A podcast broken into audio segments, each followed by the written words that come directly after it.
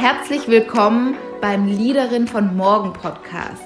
Der Podcast für ambitionierte Frauen, die sich von Selbstzweifeln lösen, um beruflich wirklich wirksam zu sein und das zu erreichen, was sie wirklich wollen.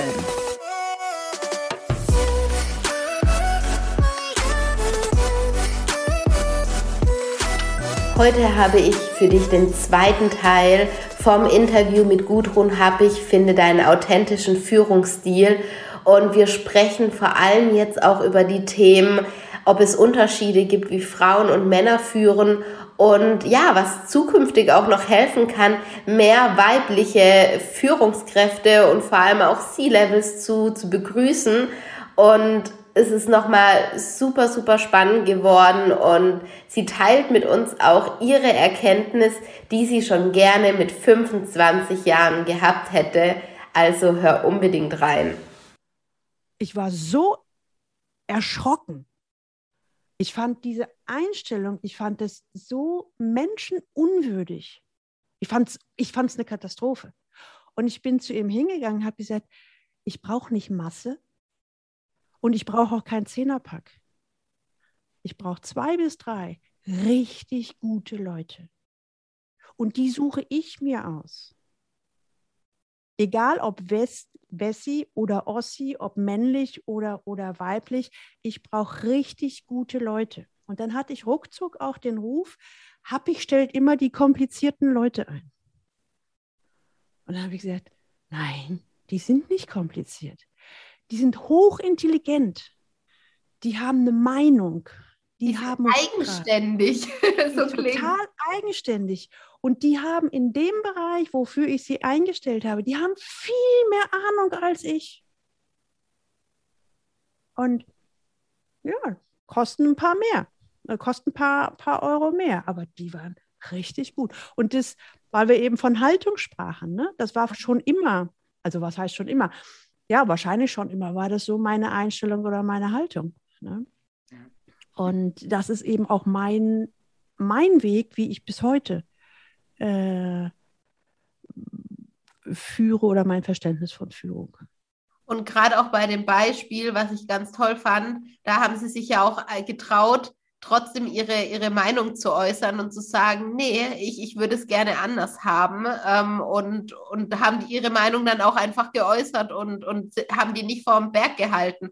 So, so, so klingt es auch gerade für mich. Äh, genau, das war nicht einfach. Ne? Der hat dann irgendwie gesagt, habe ich halt irgendwie einen an der Klatsche. Glaube ich, er hat es nicht gesagt, er hat nur die Augen verdreht. Äh, und ich, ich wusste in dem Moment, naja, wenn ich jetzt etwas anderes mache, als er will, dann werde ich natürlich auch an dem Ergebnis gemessen. Und natürlich guckt er genauer hin. Das ja. muss klappen. Und das kann man negativ oder positiv sehen. Man kann das negativ sehen, oh, so ein Druck und bin ich dem gewachsen. Man kann es positiv sehen, wenn ich davon überzeugt bin, dass das der richtige Weg ist, also für mich und fürs, für meinen Bereich der richtige Weg ist, dann werde ich alles tun, um das möglich zu machen. Also so bin ich zumindest gestrickt. Das heißt aber auch wieder ver volle Verantwortung für mein Handeln übernehmen. Ja. Wie, Hätte wie gehen, auch schief gehen können. Ja. Wie gehen Sie da in solchen Situationen mit, mit Zweifeln um oder Selbstzweifel? Manchmal weiß man ja vielleicht noch gar nicht, ob das wirklich auch der richtige Weg ist oder haben Sie da einfach einen sehr guten Kontaktpunkt zu sich selber und sind sich Ihrer Sache dann ziemlich sicher? Also ich würde sagen, mein zweiter Vorname ist Selbstzweifel. okay. Ne? Also, ähm, also immer wieder diese Frage, ja, also es hörte sich eben so souverän an, ne? aber natürlich, da, da, da rutscht mir, dann geht mir schon irgendwie der Arsch auf Grund. Also kann ich das überhaupt? Was ist, wenn ich das, wenn das schief geht? Ähm, also diese ganzen Gedanken. Und an, an der Stelle würde ich sagen, das wusste ich damals natürlich alles nicht. Der Inbegriff von, kennen Sie bestimmt, Overachiever, Imposter-Syndrom, ja. Stief, da, da, würde ich, hätte ich damals bestimmt zehnmal hier geschrien. Aber ich kannte ja Gott sei Dank den Namen nicht. Und, und ich habe dann aber äh, letztendlich das, das gemacht, also wa, was mir auch bekannt war, also wie gesagt, nochmal geprägt aus Familienunternehmen. Erstens, ich übernehme Verantwortung für, für das, was ich hier probiere und ähm, in meinem Sinne viel Leistung bringen. Also für mich war äh, auch mal eine Überstunde schieben oder mir die Hände dreckig machen. Das war für mich nicht das Problem. Ne? Und da bin ich ja. mir auch bis heute nicht so schade zu. Ich hatte mal eine Praktikantin, die sagte, also hören Sie mal zu, ähm, ich habe hier eine Ausbildung zu also zur Post und Briefmarken holen, das, das ist nicht auf meinem Niveau. Dann habe ich gesagt, gut, dann geht die Geschäftsführerin jetzt zur Post und holt Briefmarken. Ne? Also da breche ich mir einfach keinen Zacken aus der Krone, sondern es geht darum, das, das Gemeinsame da nach, nach vorne zu bringen. Und, ähm, und richtig, also, inner, also erstens, ich bin immer noch, Selbstzweifel ist immer noch, äh, kann ich ganz gut, aber da sage ich gleich was zu. Aber innerlich ruhiger wurde ich tatsächlich mit dem Moment, wo ich diese Natur als Vorbild hatte.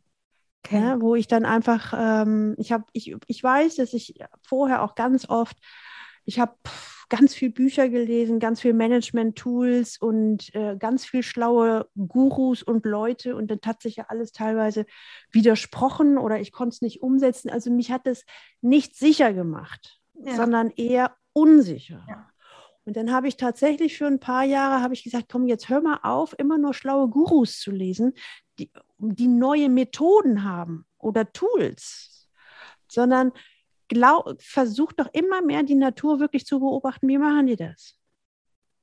Und das ist für mich der, auch bis heute, ne, wenn ich nicht weiß, wie es läuft, gucke ich mir keine Tools an, ja. sondern dann gucke ich, ähm, so, so Beispiel, ich bringe es gerade am Rande, weil es ja immer heißt, ja, hier, ähm, wir, wir brauchen keine Hierarchie mehr, wir brauchen keine Führung mehr, das können wir von heute auf morgen absetzen. Da habe ich gesagt, hm, weiß nicht, ob das geht. Hm. Glaube ich eher nicht. Dann fiel mir die Maispflanze ein. Maispflanze kennen Sie, ne? Hochgewachsen. Ist es ein Experiment gemacht worden? Was passiert, wenn Sie bei der Maispflanze oben die Spitze abkappen? Wissen Sie, was da passiert? Nein, ich bin aber sehr gespannt. Ja, wenn Sie oben die Spitze wegmachen, und zwar sehr plötzlich, passiert Anarchie. Sprich, es kommen ganz viele Maispflanzen von der Seite. Okay. Äh, Wildwuchs sozusagen. Ja. Was habe ich daraus gelernt, wenn ich ein autoritäres, oder es ist zumindest meine Interpretation, wenn ich ein autoritäres System mit einer einzigen Spitze habe, dann kann ich nicht einfach die Spitze kappen und hoffen, es wird alles gut, ja. sondern passiert erstmal Durcheinander oder Anarchie. Ja. Das finde ich für mich so logisch, ja. dass ich halt sage, ja, wenn ich kann mich dahin entwickeln, natürlich, aber nicht von jetzt auf gleich und hoffen, dass es passiert. Wenn ein Mensch immer nur die Order, die Mufti machen. Und das ist für mich, ähm, kommen wir wieder zum Thema Selbstzweifel, da werde ich tatsächlich innerlich ruhiger, wenn ich solche Beispiele habe, die für mich Sinn machen, nachvollziehbar sind, in sich stimmig sind und ich dann immer wieder sage, in der Natur, da wird es tatsächlich ausprobiert. Mhm. Viele Management-Tools hören sich ja super an. Es kommt ja je, je, je, alle zwei Monate kommt ein neues Buzzword auf, auf den Markt, wo ich dann selber da stehe und denke dann, was heißt das denn? Habe ich ja noch nie gehört. Und wenn ich dann lese, was das heißt, denke ich, ist doch alter Wein in neuen Schläuchen oder irgendwie so, wie ja. das heißt. Aber es verwirrt erstmal. Es macht erstmal unsicher, weil man dann, also mir geht es dann so, dass ich, oh, ich weiß das nicht. Und dann denke ich mir, gut, runter, runter, runter. Es geht nicht ums Wissen, es geht um Können. Guck in der Natur, wie machen die das denn da? Du brauchst keine Fremdwörter. Führung hat nichts mit, mit, mit, mit, mit irgendwelchen Plattitüden oder Fremdwörtern zu tun. Ja? Und schon sind wir wieder bei Haltung und Gestaltung. Ja. So mogel ich mir das zurecht. Äh, was heißt mogeln? Also so ist, so gehe ich damit um. Aber ähm, habe ich jetzt das letzte Mal, glaube ich, vor zwei oder drei Mo Monaten gehört von, von Kollegen, die mir auch dringendst raten und empfehlen, ich solle meine Selbstzweifel bitte für mich behalten, weil das Umfeld das als Schwäche interpretieren könnte. Was war Ihre Reaktion darauf? Hä? Also für mich ist, davon halte ich gar nichts sondern ja. für mich gehören gesunde Selbstzweifel zum Leben dazu. Also das heißt, ähm, es ist doch eine total wertvolle Ressource. Und letztendlich denke ich, es ist immer die Frage, was mache ich draus? Ja. Also wenn ich so, so, so meine kleine Formel, wenn ich meine Selbstzweifel wahrnehme und sie ernst nehme und dann draus was mache, also daraus machen mag ich halt so, ähm, also nicht überspielen, sondern konstruktiv damit umgehen. Ja. Ist es für mich, also zumindest in meiner Welt, ist das die kostbarste Ressource, die ich habe, weil ich, A, ich bin in der Selbstreflexion und ich kriege, ich stehe natürlich permanent auch im Austausch mit meinem Gegenüber. Ja. Ja? Und ich sag mal, also wie gesagt, ich bin der Inbegriff von Selbstzweifel und äh, mittlerweile denke ich bei manchen Sachen, die mir so zwischendurch in den Kopf gehauen werden, Junge, sagst du eigentlich gerade was über mich oder sagt das nicht eher was über dich? Ja, absolut. Und ich finde auch, ich finde es eigentlich gut, dass, dass, dass man sich traut, die Dinge auch mal, mal zu sagen, weil einfach andere das hören oder in dem Fall vielleicht auch andere Frauen das hören und das Gefühl haben, ich bin damit nicht allein und ich kann aber trotzdem weitermachen und ähm, dass man nicht immer das Gefühl hat, man ist so die Aussätzige oder die, die alleinige Person. Deswegen finde ich das eigentlich eher wichtig, dass man über so, so Dinge ähm, spricht und ähm, ja, dass man sieht, man kann trotz den Zweifeln weitergehen, weiter fortschreiten. Und für mich hat Selbstzweifel nichts mit Unprofessionalität zu tun. Und dazu ein Beispiel. Ich hatte eine, eine Frau, IT-Unternehmen, die hatte einen unheimlich intelligenten Chef. Der war fachkompetent bis zum Abwinken und sie hat immer geglaubt, ich bin eine schlechte Führungskraft. Und dann ist sie auch noch Frau, also da kamen so alle Vorurteile zusammen. Und irgendwann habe ich sie dann gefragt, sagen Sie mal, wie stellen Sie sich denn eigentlich Führung vor? Sagt sie, naja, dass ich die Leute zusammenbringe, die zu dem Thema Ahnung haben und letztendlich, also eigentlich was der Peter Kruse auch sagte, Intelligenz der anderen moderieren. Sagt ich, ist doch super. Und das ist doch das, was sie auch wirklich gut können. Und dann sagt sie, ja, aber hm, die anderen und mein Chef ist ja so intelligent und so. Also sie war noch nicht so ganz überzeugt. Und dann gab es eine Situation, wie gesagt, IT-Unternehmen, sie nicht so wahnsinnig viel Ahnung von IT, sagte sie zumindest. Es war ein Management-Meeting. Und dann sagte sie, Frau Happig, ich, da war ein Punkt, ich habe nichts verstanden. Und habe gesagt, was mache ich denn jetzt? Und irgendwann habe ich es nicht mehr ausgehalten. Und dann habe ich dann den, den, ähm, den Obermuckel da gefragt, XY, ich habe das nicht verstanden, können Sie mir das bitte nochmal erklären? Und sie sagte, ich glaube, ich bin mindestens dunkelrot angelaufen, war klatschnass geschwitzt und habe geglaubt, jetzt werde ich gleich rausgeschmissen. Alle haben mich angeguckt. Sie sagte, das war die, das, das war die größte Peinlichkeit in meinem Leben. Sagte ich, okay, und was ist dann passiert? Sagte sie, ja. Die Leute, die mich angeguckt haben, die haben alle genickt und haben gesagt, wir haben es auch nicht verstanden. Ja. Na? Und das war für sie der Schlüssel. Dass sie sagte, nur weil ich das nicht weiß, heißt das nicht, dass ich, ich der einzige Idiot bin. Wahrscheinlich gibt es da den ein oder anderen auch.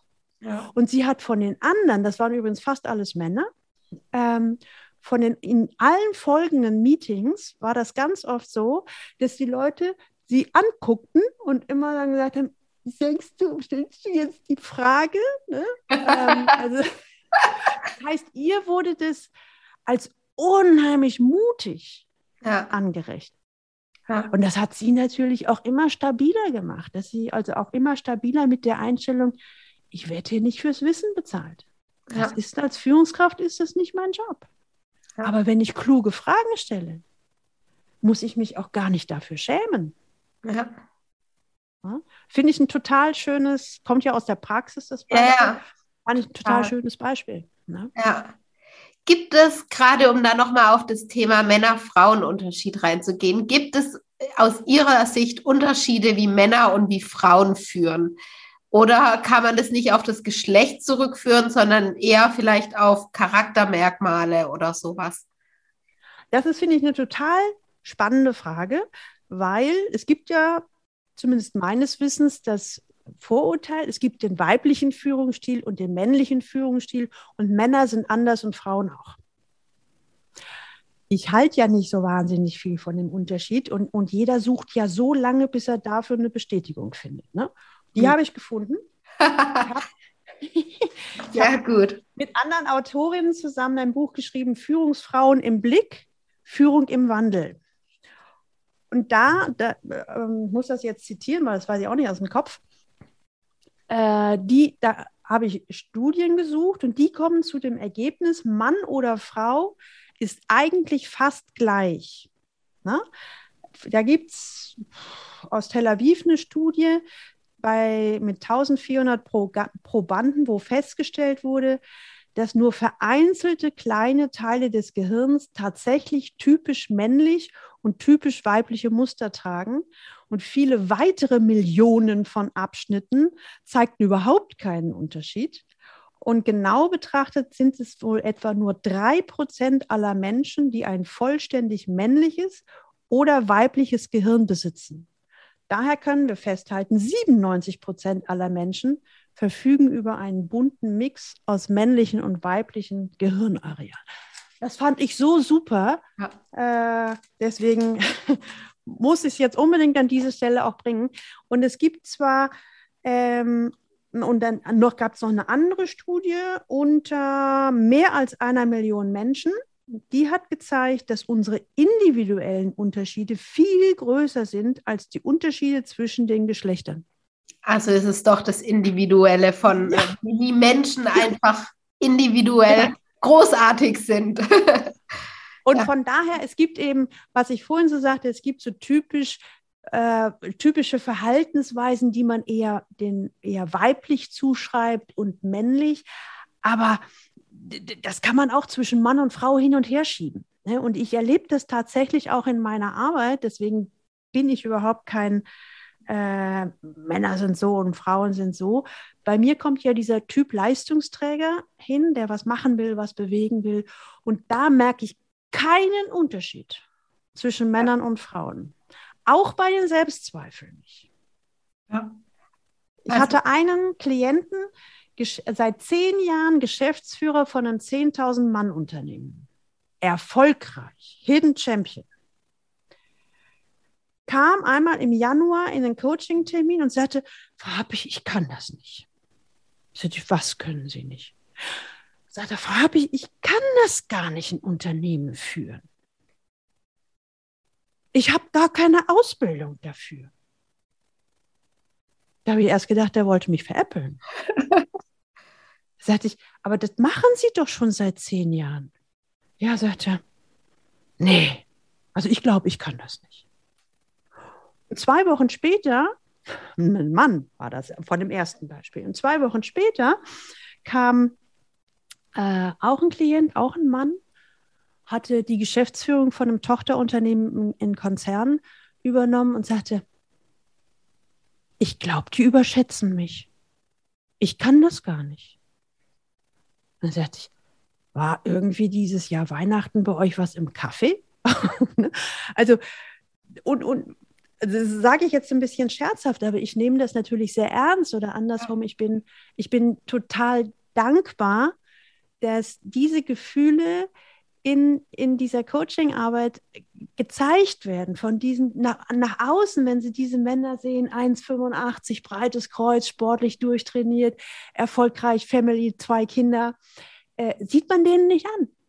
Aber sieht man auch den erfolgreichen Frauen nicht an. Ja. Ne? Und wenn dann dieses, dieses zarte Pflänzchen von Selbstzweifel, wenn das einen Raum kriegen darf, dann sage ich mal, und das macht in, in meiner Denke, das macht einen Profi aus. Mhm. Ja. Ach, spannend, ja.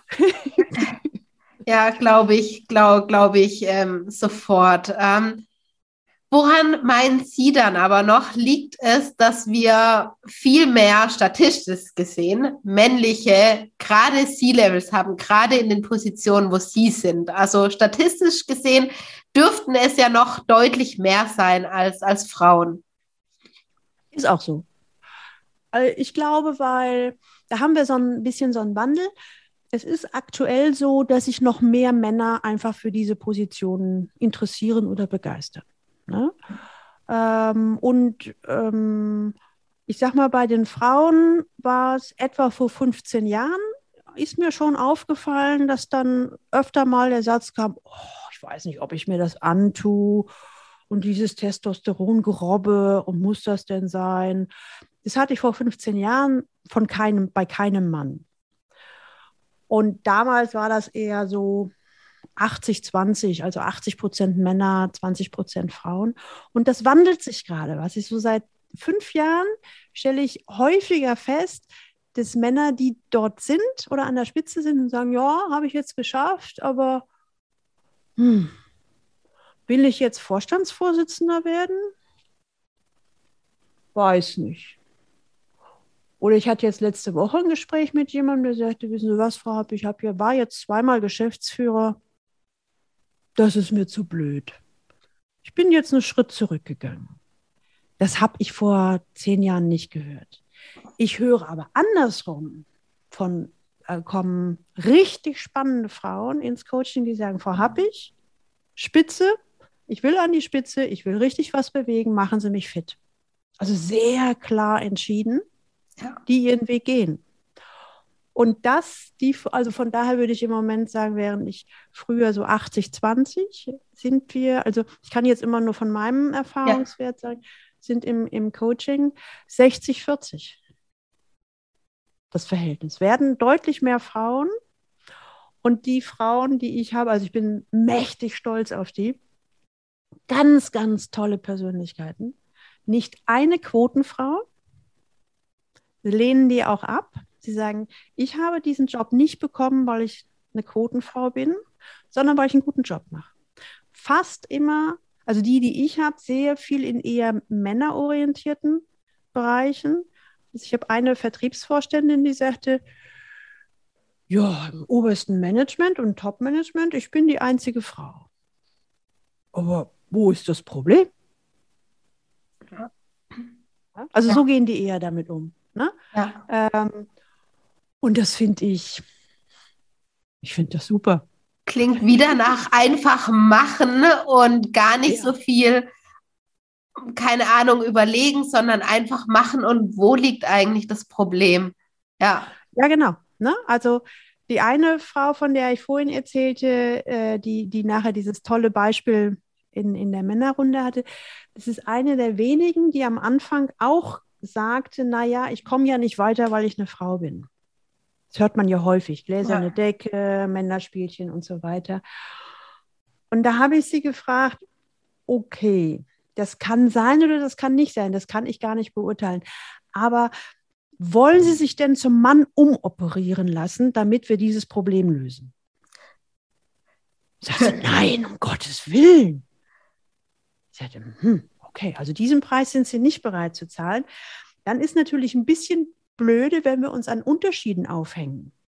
Weil ich kriege, zumindest denke ich das so, wenn ich felsenfest davon überzeugt bin, dass ich nur nicht weiterkomme, weil ich eine Frau bin, kriege ich dafür ganz viele Beweise. Beispiele. Aber wenn ich halt sage, und wir sind immer in den Unterschieden, lass uns doch mal was Gemeinsames gucken. Ne? Lass uns, lass, wir, wo wollen Sie, also da haben wir das gemacht mit dem Führungsstil und so weiter, ne? Und die hatte nach einem Jahr, hatte die das Thema auch nicht mehr, gar nicht. Ne?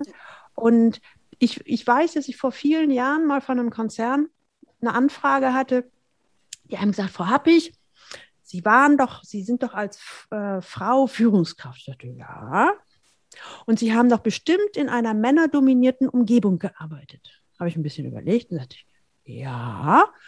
Und sie hatten doch bestimmt nur Chefs, also männliche Chefs. Sagte ich, ja. Und sie hatten doch bestimmt Probleme, weil sie eine Frau waren. Nein. Wenn ich Mist gebaut habe, habe ich Ärger gekriegt. Aber nicht, weil ich eine Frau war, sondern weil ich einfach Mist gebaut habe. Und sie wollte mich motivieren, jetzt einen Kurs zu machen für benachteiligte Frauen, dass die endlich sich durchsetzen können. Da habe ich gesagt, da bin ich einfach die Falsche. Und ich halte, also das ist so, es kann jetzt sein, dass, dass sie ganz böse Kommentare auf dem Podcast kriegen, weil ich halt, ich halte auch von reinen Frauennetzwerken nichts. Ja. Ne? Ich unterhalte mich viel mit Frauen und sage, äh, mit Männern und sage, hey, mögt ihr Frauen nicht? Kommt durch die Bank weg. Aber hallo, also jetzt von meinen Klienten, ich mag Frauen total gern. Ich finde es nicht so gut, wenn sie noch männlicher sind als Männer. Das, das finde ich doof. Ist doch eher, sie sollen doch sie selbst sein. Sollen doch ihren Stil machen. Das ist doch super. Ne? Und wenn ich mich dann nur mit Frauen im Netzwerk zusammentue, dann, dann da habe ich mit Sicherheit zwei dabei, die sagen die bösen Männer. Und dann habe ich schon wieder ein Hassbild. Ja, und das bringt gar nicht weiter. Überhaupt ja. nichts. Und ich habe einen, einen Klienten, der sagte mir vor kurzem, ja, sie waren im Top-Management, sind sie mit 14 Männern, also er sagte Jungs, sind wir zusammen feiern gewesen. Da sagt er, das war schon cool. Aber Jungs nur untereinander, das ist nicht gut. Wir brauchen jetzt mehr Frauen. Mhm. Weil wir uns dann einfach auch, hm, wie hat er das gesagt, pfleglicher benehmen. Ja. Fand ich richtig cool. Ja. Also eine gewisse Diversität einfach, die, die, die, die, ist ja eigentlich auch äh, unglaublich wichtig, auch bei, wenn es um effektive Teams geht und ähm, genau darauf sollten wir eher den Fokus legen. Das finde ich nochmal schön auf die, die Gemeinsamkeiten und nicht immer auf die Unterschiede und was ist zwischen Mann und Frau unterschiedlich. Ja. Genau, und ich hatte vor Jahren zum Beispiel auch jemand, auch IT-Unternehmen, der hat gesagt, ja, wir müssen jetzt unbedingt Frauen einstellen. Sagte ich, warum müsst ihr Frauen einstellen? Naja, weil die ja sozialkompetenter sind. Ich sagte, sorry, worum geht es denn jetzt? Wollt ihr Frauen einstellen oder wollt ihr sozialkompetente Leute einstellen? Äh, äh, ja, äh, ja, wenn du so fragst. Nee, eigentlich geht es uns um die Sozialkompetenz. Wie sagte ich, gut. Dann stellt sozialkompetente Leute ein und das können Männer sein oder Frauen sein. Ja. Also wir Frauen haben ja nicht automatisch die Sozialkompetenz gepachtet. Also ich kenne auch einige, wo ich denke, ein kleines Scheibchen könntest du dir abschneiden. Ja, fallen mir auch direkt ein paar Gesichter dazu ein. Deswegen würde ich das auch nicht allen Frauen direkt zuschreiben. Das auf jeden Fall. Ja. ja ne? Ach, spannend. Dann bin ich zuversichtlich, dass das zukünftig einfach auch vielleicht mehr Frauen es einfach mögen oder möchten, weil Sie haben ja gerade auch gesagt, ähm, war vielleicht auch bislang nicht unbedingt die attraktivste Position und vielleicht verändert sich das jetzt einfach auch, auch mit der Zeit. Also ich, ich merke tatsächlich so in den letzten hm, Hausnummer fünf Jahren, ähm, dass, dass zumindest ins Coaching sehr, klare und sehr engagierte Frauen kommen, die sagen, ich will. Also ein ganz klares Ich will. Ich weiß es nicht einer Frau, die kam sowas von klar in den ersten Coaching-Termin. Ähm, da, dann habe ich gesagt, aber, aber wissen Sie, wie schlimm das da oben ist? Und Politik, Politik und männliche Seilschaften und politische Spielchen. Sagte, ich. Natürlich weiß ich das. Aber wissen Sie was? Ich will hier im Konzern richtig was verändern. Ich möchte, dass die Unternehmenskultur sich ändert. Und ganz ehrlich, die besten Hebel habe ich, wenn ich im Vorstand bin. Und zwar nicht im Vorstand von irgendeiner Tochterfirma, sondern im Vorstand in der Holding. Und ich fände es ganz prima. Ich weiß, ich bin ein Goldfisch. Und wenn ich als Goldfisch naiv durch die Gegend schwimme, kann es sein, dass ich ohne Flossen ankomme. Also, können Sie mir bitte beibringen, wie ich zwischendurch die Haifischtarnkappe überziehe, damit ich als Goldfisch immer noch bewahrt bin, aber ich muss ja lernen, irgendwie damit klarkommen, bis ich oben an der Spitze bin. Da habe ich gedacht, wie geil ist das denn? Hat auch geklappt. Sie hat ja. geklappt. Ne? Und, und nicht, weil sie eine Frau war.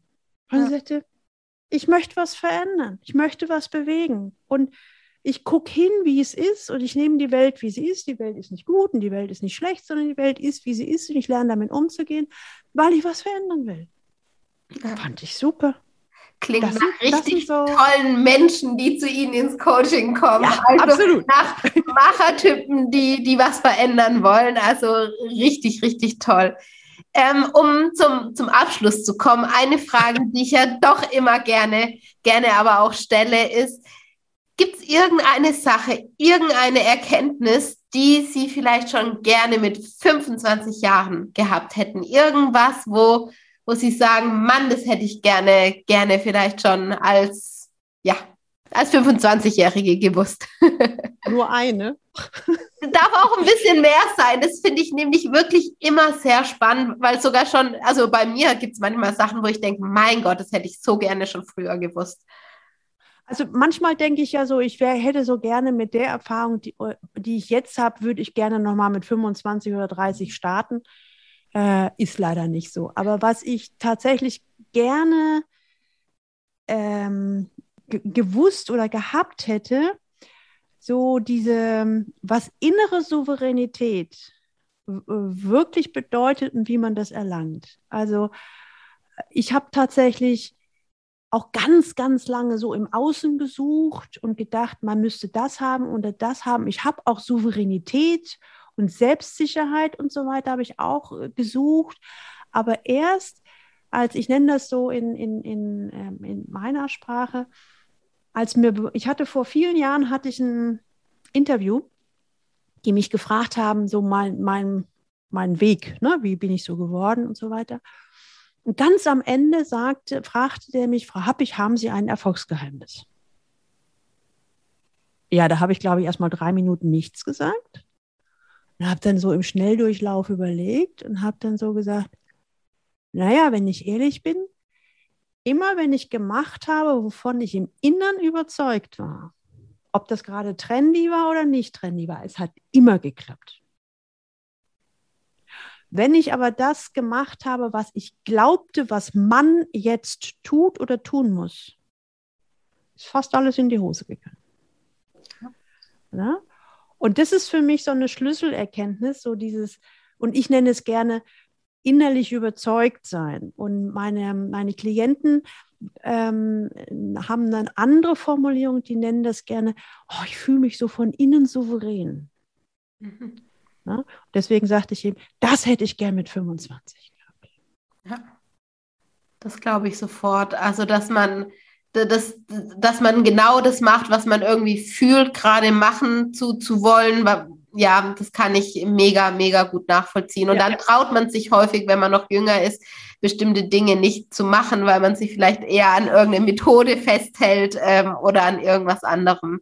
Ja. ja, oder ich sag mal, äh, weil man so denkt, ja, ich habe ja noch keine Ahnung oder die anderen sind viel schlauer oder die haben ja viel größere Positionen oder können ja. sich besser darstellen. Lalala. Also ich habe relativ viel Zeit verschwendet, ähm, indem ich viel auf das gehört habe, was mir andere Leute versucht haben zu erklären. Und, ähm, und das wurde tatsächlich so ein bisschen besser, als ich dann auch das mit der Biologie kenn kennengelernt habe. Und ähm, ja, ich hat, muss fairerweise sagen, ich hatte natürlich auch ähm, so ein paar Schlüsselerlebnisse. Ich hatte mal einen, einen Berater, also ich habe ja auch alles ausprobiert, ähm, der mir alles Mögliche erzählt hat, was ich jetzt so tun sollte. Und ich habe mich bemüht und bemüht und bei mir funktionierte nichts. Nichts von dem, was er mir sagte. Und ich war echt am Verzweifeln und habe gedacht, also ich bin wahrscheinlich so die, die, die, die dümmste Socke auf der ganzen Erde. Und ich bin dann in meiner, meiner Verzweiflung, bin ich irgendwann zu ihm hin und habe gesagt, sage mal, als du das ausprobiert hast, was ist denn da bei dir rausgekommen? Und hat er mir allen Ernstes gesagt, wie bei mir rausgekommen. Ich habe gesagt, ich empfehle das jetzt und wenn es bei dir funktioniert, dann kann ich es ja auch mal ausprobieren. ich fühlte mich so verarscht. Ja. Dafür habe ich auch noch Geld bezahlt. Und richtig viel. Und dann dachte ich so, was ist denn, da habe ich auch mal so ein Gefühl dafür gekriegt, wie, was es da draußen auch für viele Menschen gibt, die einfach nur plappern, einem irgendwas erzählen. Also wirklich hört sich cool an, aber ohne Substanz. Ja. Und das durfte ich auch lernen. Ähm, nicht nur mir immer nur anzuhören, was andere Leute erzählen, sondern mal aufs Verhalten zu gucken. Ne? Also äh, ist das glaubwürdig, was die, was die Leute sagen. Ich, ähm, einer Beraterin, ähm, der hat mal gesagt, wenn du nicht so richtig weißt, woran du bist bei den Menschen, dann stell doch mal den Ton ab von und guck dir den Film weiter an. Da ich gesagt, oh, was ist das denn? Da habe ich gesagt, na klar, blubbern können die ja alle ganz viel. Aber wenn ich den Ton abdrehe, dann sehe ich nur das Verhalten. Ja. Da wird vieles klar. Und, und Sie merken schon, das sind eigentlich, könnte man jetzt sagen, das sind chinesische Weisheiten. Also das ist ja so ein, das sind Banalitäten. Ähm, aber ich sage mal, der Unterschied zwischen Erfolg und Nicht-Erfolg ist zumindest in meiner Erfahrung, das ist nicht der große Wumms. Das ist die Summe von vielen Kleinigkeiten. Und immer wieder gucken, passt es denn zu mir? Ja. Und passt es denn zur Situation? Und passt es auch zum Unternehmen? Und das hört sich einfach an, das umzusetzen, ist manchmal nicht ganz leicht. Ähm, aber das, da sage ich so, ähm, es hat bei mir ganz, ganz lange gebraucht, bis ich das, also nicht im Kopf begriffen habe, ja. sondern im Herzen begriffen habe. Ähm, und das hätte ich gern mit 25 gehabt. Ja. Ja, und dann das nicht nur zu wissen und auch danach zu handeln, dann wahrscheinlich Absolut. auch und sich trauen, danach Absolut. zu handeln, ja. Ähm, ja, kann ich, kann ich nachvollziehen. Ähm, ja. Ja, meine, ja. okay. Meine, meine Abschlussfrage für heute, die ich immer gerne im, im Podcast stelle, weil der heißt ja Leaderin von morgen. Was ja. macht für Sie die Leaderin von morgen aus? Mm. Ich glaube, ich komme ein bisschen zurück zu dem Wolfsrudel, was ja, ich am Anfang, Anfang, sagte. Ne? Also das, für mich heißt das so, ähm, es geht nicht um mein persönliches Ego-Ziel, ja. sondern äh, ich gestalte gemeinsam mit meiner Mannschaft die Zukunft des Unternehmens nachhaltig. Nachhaltig gar nicht nur im ökologischen Sinn, sondern dass es das in fünf oder zehn oder zwanzig Jahren immer noch gibt, also dieses Unternehmen. Und da komme ich so ein bisschen auch als Biologin her, ähm, dass ich halt sage, es geht, es geht nicht um Profit oder um sonst irgendwas, sondern es gibt irgendwas Höheres oder ein höheres Ziel oder, oder irgendwas, was auch viel mit mit dem Gemeinschaftssinn zu tun hat oder mit der, ich sag mal mal, ein bisschen die Welt so ein bisschen verbessern. Ähm, das also weit noch viel mehr ist als mein Ego-Ziel, als das Unternehmensziel. Ja? Ähm, das finde ich, macht die Leaderin von morgen aus. Oder mit solchen Menschen arbeite ich zumindest total gern zusammen, weil ich halt sage, da kann es ja nur besser werden, oder? Ja, also ich finde, das sind super Zukunftsaussichten und ich kann die, die Einschätzung auf jeden Fall total teilen. Und ach, mir hat es total viel Spaß gemacht. Ja, ähm, ja. Es ging auch unglaublich schnell, schnell vorbei. Ich könnte auch noch einige Fragen stellen. Aber ich, ich danke auf jeden Fall ähm, fürs Interview und ähm, ich gehe ganz inspiriert, um ehrlich zu sein, aus unserem Gespräch raus. Ich auch. Weil ich sag mal, so ein, so ein Gespräch ist nur dann gut, wenn, wenn auf beiden Seiten so Resonanz ist, sage ich mal, ja. oder wir miteinander schwingen. Und ähm, da ist so meine Idee, das ist oder das ist nicht. Ja. Und ich bin ganz, also und heute ist es und mit Ihnen ist es und deswegen bin ich gerade total berührt, weil ich halt sage, also in Straßendeutsch, wie geil ist das denn? Und wenn man jetzt mehr zu Ihnen, zu Ihrer Arbeit wissen will, wo, wo findet man Sie? Wo sind gute Anknüpfungspunkte? Ich packe das natürlich auch natürlich unten in die Show Notes. Ähm, also einmal der Podcast, Leben an der Spitze, der Sea-Level Podcast. Ähm, das ist der, der so ein bisschen so behind the scenes, also was läuft im Sea-Level tatsächlich und Sie nicken schon, weil das, was diesen Podcast ausmacht, ist, es, wir werden konkret. Ne? Wie es denn da oben wirklich los? Und äh, es sind alles echte Fälle, aber die Namen natürlich so verfremdet, dass sich die Leute nicht selber erkennen. Dann, äh, klar, ich sag mal, auf meiner Webseite Galileo-Institut oder auf meinem Blog leistungsträgerblog.de. Äh, da gibt es, glaube ich, jede Woche habe ich einen neuen Blogartikel, Impulse zu Themen, die ähm, Führungskräfte halt haben, so im normalen Alltag. Und was ich heute erfahren habe, was ich unbedingt gerne empfehle, dieses neue Buch Herausforderungen im Führungsalltag, 24 Führungsthemen für den Weg ins Top-Management, wo ich heute den Publikumspreis gewonnen habe. Herzlichen Glückwunsch, das sind richtig tolle Nachrichten. Ja, ja, ja, da kann man ordentlich stolz sein. da kann man mich noch bei LinkedIn suchen oder so, aber ich glaube, das reicht erstmal. Ne? Okay, super. Also alle Informationen da und ich danke nochmal vielmals fürs Interview. Danke, danke, danke, danke. Möchtest du authentisch erfolgreich sein und dich auch so fühlen? Wissen, wer du bist, was du kannst und was du wirklich willst und das auch schon zu Beginn deiner Karriere? Genau darum geht es in meinem Leaderin von Morgen Coaching Programm. Dabei begleite ich dich ganz intensiv und exklusiv acht Wochen. Und das Programm ist für dich, wenn du neugierig bist, wenn du wissbegierig bist und wenn du auch wirklich Lust hast, dich weiterzuentwickeln, um die Leaderin von morgen zu werden. Und wenn du jetzt das Gefühl hast, ja, da möchte ich dabei sein, dann buch dir ein kostenloses Erstgespräch bei mir und ich freue mich, dich dort kennenzulernen.